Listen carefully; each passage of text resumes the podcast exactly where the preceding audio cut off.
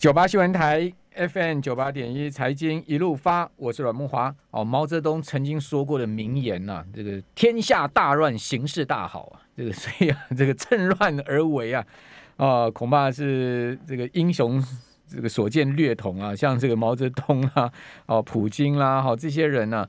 啊，你说，哎，他们是不是英雄？哦，讲实在，他们都是算是时代的这个枭雄，对不对？好，这个我想大家都也承认了哈。不管蒋中正也好啦，哈，或者是呃，这个在这个市市局大乱下面的这些枭雄哈，都是趁这个形势大乱呢，这个。不管是在政治利益上面，在各方面上面占取自己的地盘嘛，哦，不都是全世界都是这样的一个情况嘛？所以说这一次的乌俄危机，哦，不就也印证了这句话吗？天下大乱，形势大好嘛？什么样的形势大好？你说讲实在，你你说这个战争一打响，没人发财吗？当然有人发财嘛，对，有人损失，有人发财嘛，一定是这样子的嘛。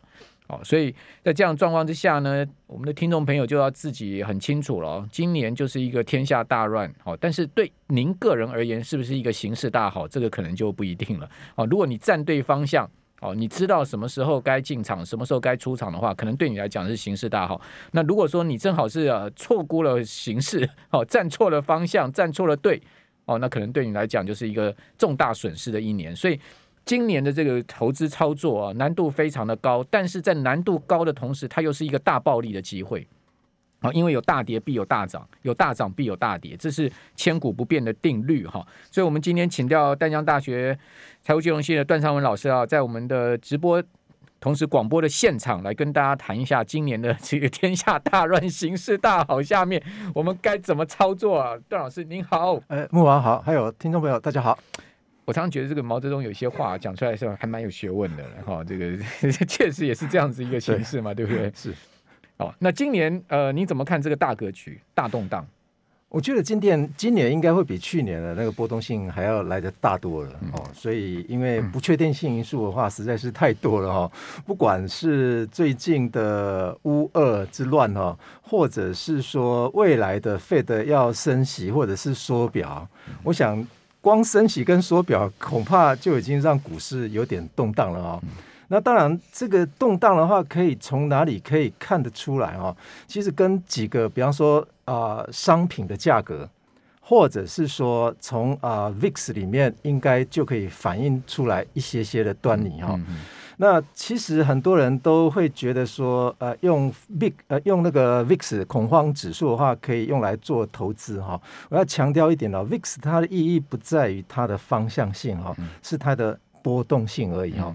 那目前有很多学界的话，几乎都把 VIX 当做是一个投资人的情绪，而不是一个指标。所以坊间有很多的说法哈，也就是说，叫人家说，如果 VIX 如果是十跟四十是一个一个门槛，超过四十要怎么样子，或者是低低于十应该要怎么样子？基本上这个在呃我们的论点来看的话是没有意义的哈。呃，基本上 VIX 就是一个波动性，是未来三十天内。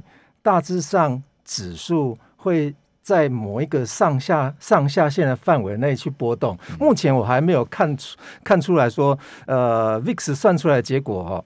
大致上大概在六十八 percent 是一个标准差嘛，那一个标准差的话就是一个 VIX 嘛，那一个标准差要超过去的可能性的话，基本上是微乎其微了哈。所以说 VIX 要去预测未来的指数的话，我想还倒不如说 VIX 是框住了一个指数的上下限的框的空间哈。那基本上我们 如果说用 VIX 来看啊、呃，投资人的情绪的话哈。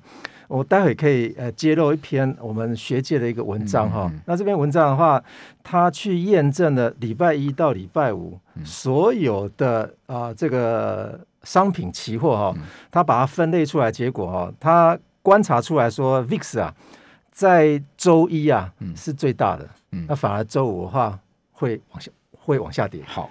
周一 VIX 可能会是出现一个比较大的这个波动，对对。那周五反而会出现一个比较小的波动。对。好，那为什么？等一下请教段老师。段老师先这样讲好了，就是说 VIX 它其实是反映投资人的情绪嘛，哈。对。我们一般讲 VIX 这个指标，不管是台湾期货交易所在盘中每五分钟会揭露一次的这个 VIX 指标，或者是说呃 CBOE 啊，呃芝加哥期权交易所所揭露的这个。标准普尔五百指数的 VIX 指标，它其实是根据选择权。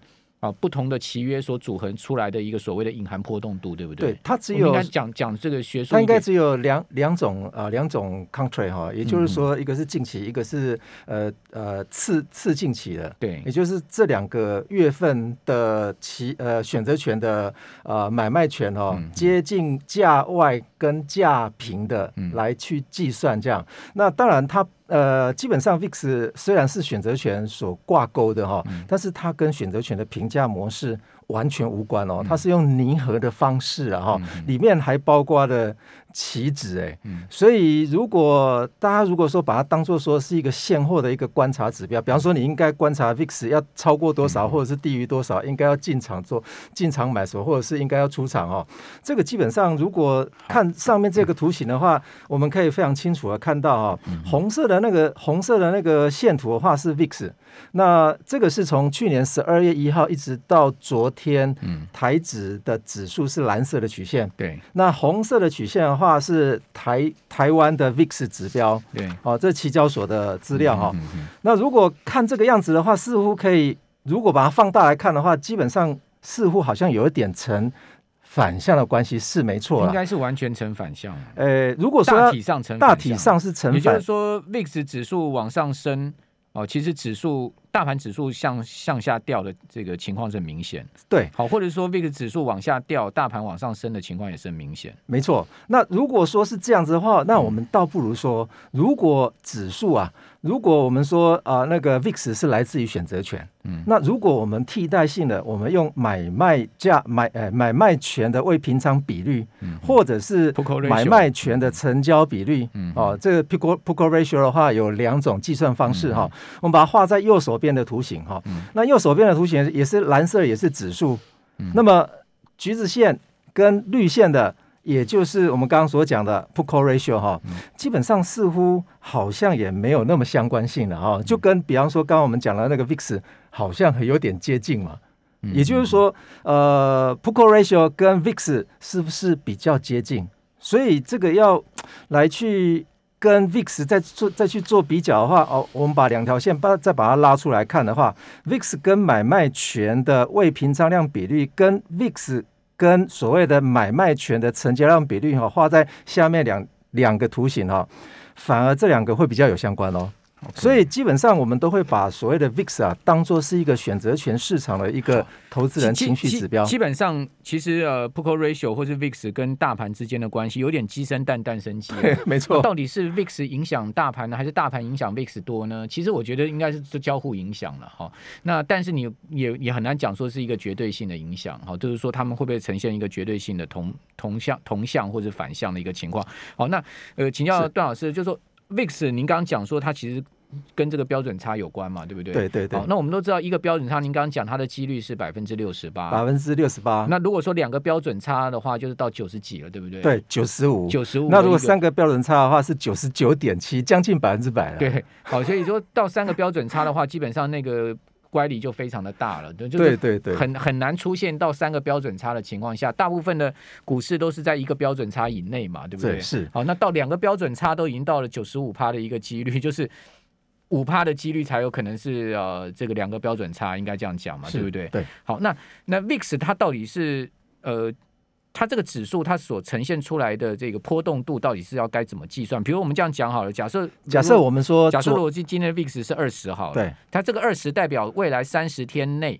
哦，大盘有可能是在什么样的一个标准差或者 range 里面波动呢？是，那假设是二十好了，嗯，呃，那我们用昨天哈、哦，昨天的收盘点数的话是一七九五点八一嘛，一七九五点八一哈。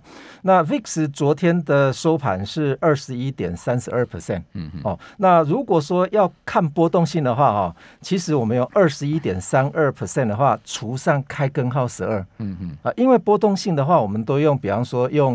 呃，统计学上面的标准差，嗯，哦，那如果标准差我们计算的过程中，我们是要把它平方嘛？那现在要把它开根号，嗯，所以如果用三十天来计算的话，那基本上就是因为它算的是一年嘛，那一年我们把它反推，因为它只有来自于一个月的资料嘛，那一个月资料我们把它反推一个月的，所以我们就二十一点三二 percent 除上开根号十二，嗯嗯，所以这个月波动率就来到了，也就是说昨天估计出来结果百分之六点一五，嗯，那百分之六点一五上下六点一五，哎，对，可能在一。刚刚所谓的一七九五点八一哈，往上一往上往上往上一个波动性，好，往上一个波动性的话，那就会来到一万九千零五十六点，嗯、那基本上是不可能会发生 最最近啊，也就是说我们往。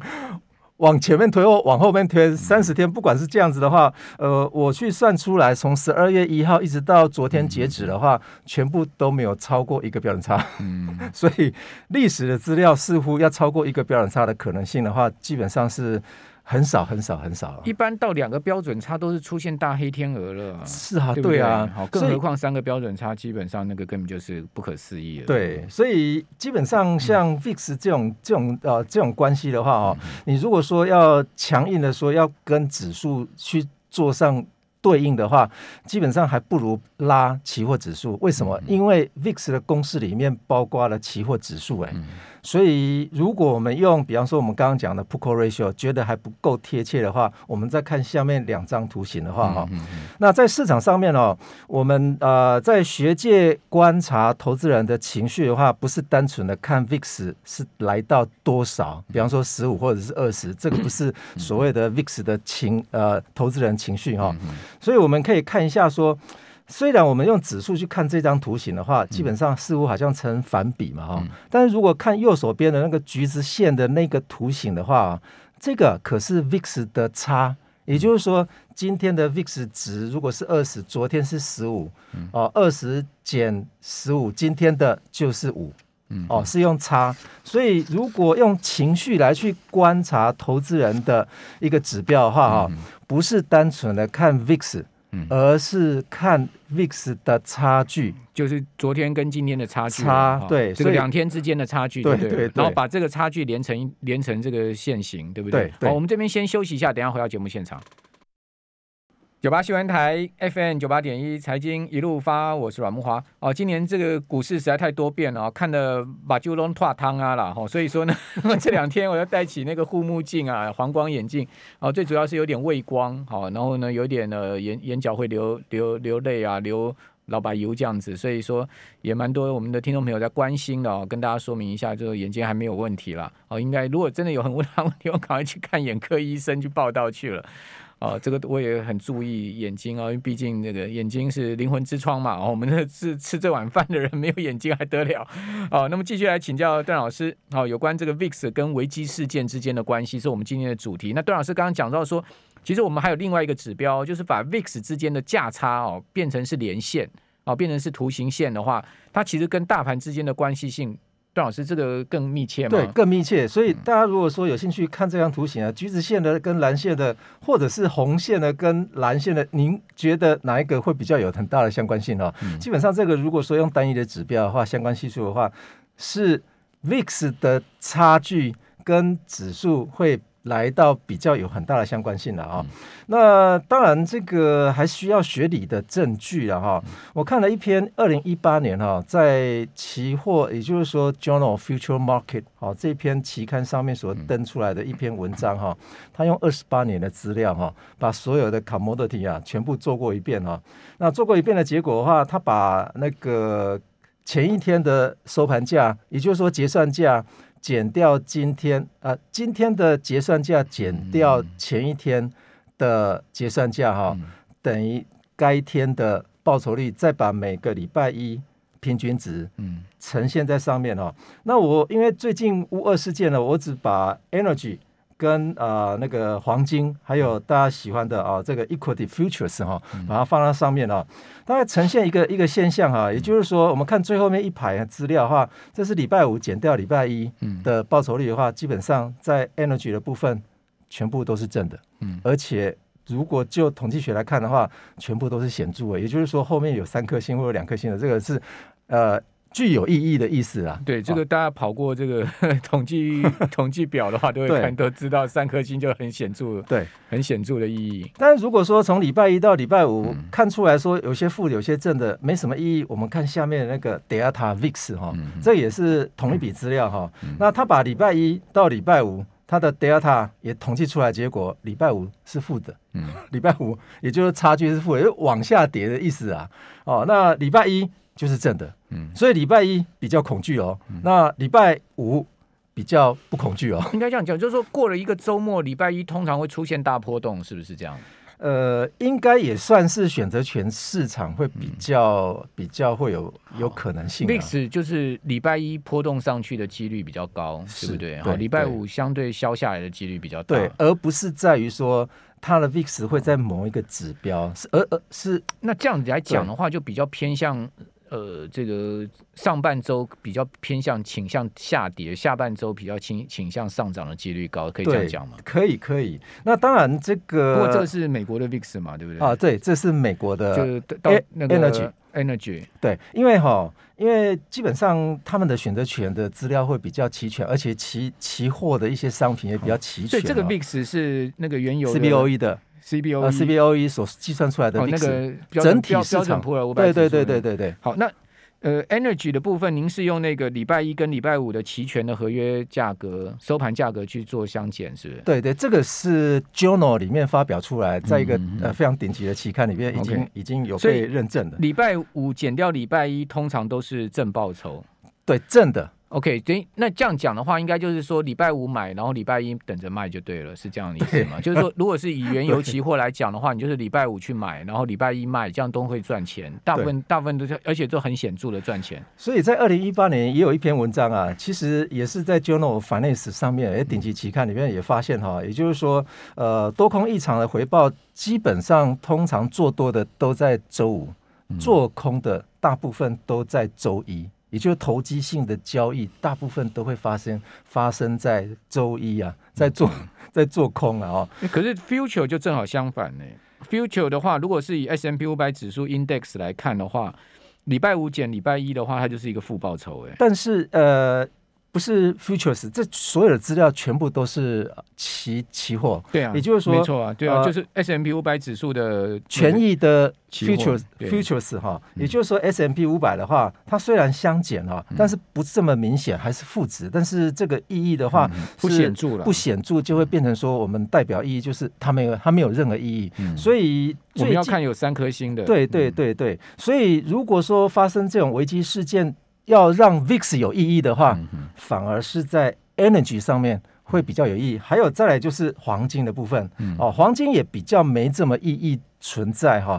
那为什么会这样子哈？基本上我之前也有在这边有提到过，黄金跟所有的一些通货膨胀的一些关系似乎是微乎其微哈。嗯、那当然这个可以显示在一件事情上面哈。那如果我们看下一张图形的话，我们可以发觉一件事情哈。呃，下一张图形是灰色的部分跟深黑色的部分哦，这是什么意思哈？也就是说，简单来看哈，右手边哦，这个作者啊，他把它分成是多头市场，嗯哼，左手边是一个空头市场，嗯哼，那么这个值，所有的值也都是礼拜五减掉礼拜一的报酬率，嗯嗯，所以可见啊，风险不对称啊，嗯，所以基本上啊，在多空头，也就是说指数在往上走的时候啊。报酬率、啊，反映了一件事情，那就是高风险嘛。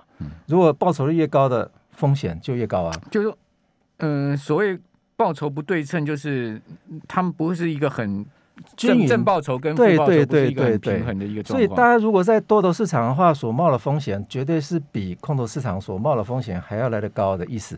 这怎么、哦、这这怎么解释呢？这个在一些市场的话是啊、呃、是更是有这个很明显性，大家看一下 energy 就好了哈。嗯、那个 energy 的部分的话，嗯、如果说是呃在走多的市场里面的话哈，嗯、它的礼拜五减掉礼拜一的报酬是更明显，这几乎正了百分之零。对对，这是礼拜五减礼拜一而已，对对，而不是其他天。OK，哦，只有礼拜五减，就是说当油价在走多的时候，对对对，它礼拜五减礼拜一出出现正报酬的几率是更高，而且是就是那个正报酬的这个比率是更高。所以表现一件事情呢，也就是说礼拜五大部分人都会在这个时间点做多，嗯，礼拜一做空。但是这强调是呃多头市场，多头市场油价在走多的时候，对对对。反而如果说看那个油油价如果在走低的时候啊，嗯、那个。那个 负负的部分的话，基本上就是也也就是说，空头市场的时候啊，基本上礼拜五减掉礼拜一就没这么明显了。所以如果多头市场，我们看一下说用 VIX 来做指标的话，这个还算是蛮有点这个贴切的哦。